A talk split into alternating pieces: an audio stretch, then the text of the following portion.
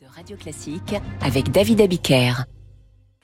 Il est bientôt 8h et nous retrouvons Franck Ferrand pour notre rendez-vous quotidien. Bonjour Franck. Bonjour David, bonjour à tous. Nous, nous sommes le 8 décembre 2023. Jour mais- des Lumières, n'est-ce Ouais, Mais en quel 8 décembre errez-vous? Ah, en- dans un 8 décembre du XVIe siècle, 1554, c'est le jour où le grand Ambroise Paré est devenu docteur en chirurgie.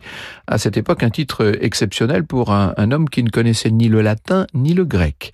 Ambroise Paré commence sa carrière en tant que compagnon chirurgien barbier à l'Hôtel Dieu. Vous savez, à l'époque, les, les barbiers exerçaient le même métier que les chirurgiens. Oui. Mais les barbiers chirurgiens n'étaient pas des médecins dans l'acception euh, classique. Hein. C'était euh, euh, les médecins qui détenaient le savoir et qui prescrivaient. C'était ça depuis le Concile de Tours en 1163.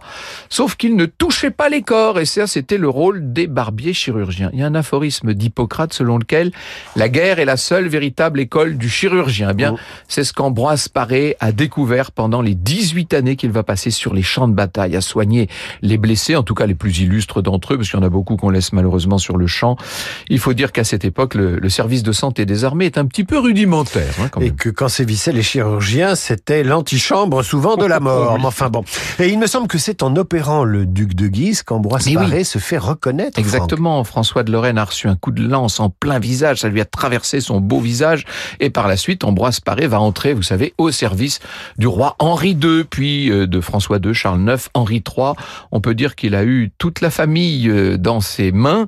Ambroise Paré est connu pour avoir mis au point la ligature des artères, qu'il substitue à la cautérisation dans les amputations. Euh, Ça faisait trop de mal, et de trop de, ça avait trop de risques, ça. Il est aujourd'hui considéré, disons-le, Ambroise Paré, comme le père de la chirurgie moderne. Euh, Franck Ferrand raconte, c'est tout à l'heure à 9h05. Faut vous remettre, hein, faut vous remettre. ouais, ouais, non, mais j'ai des images atroces.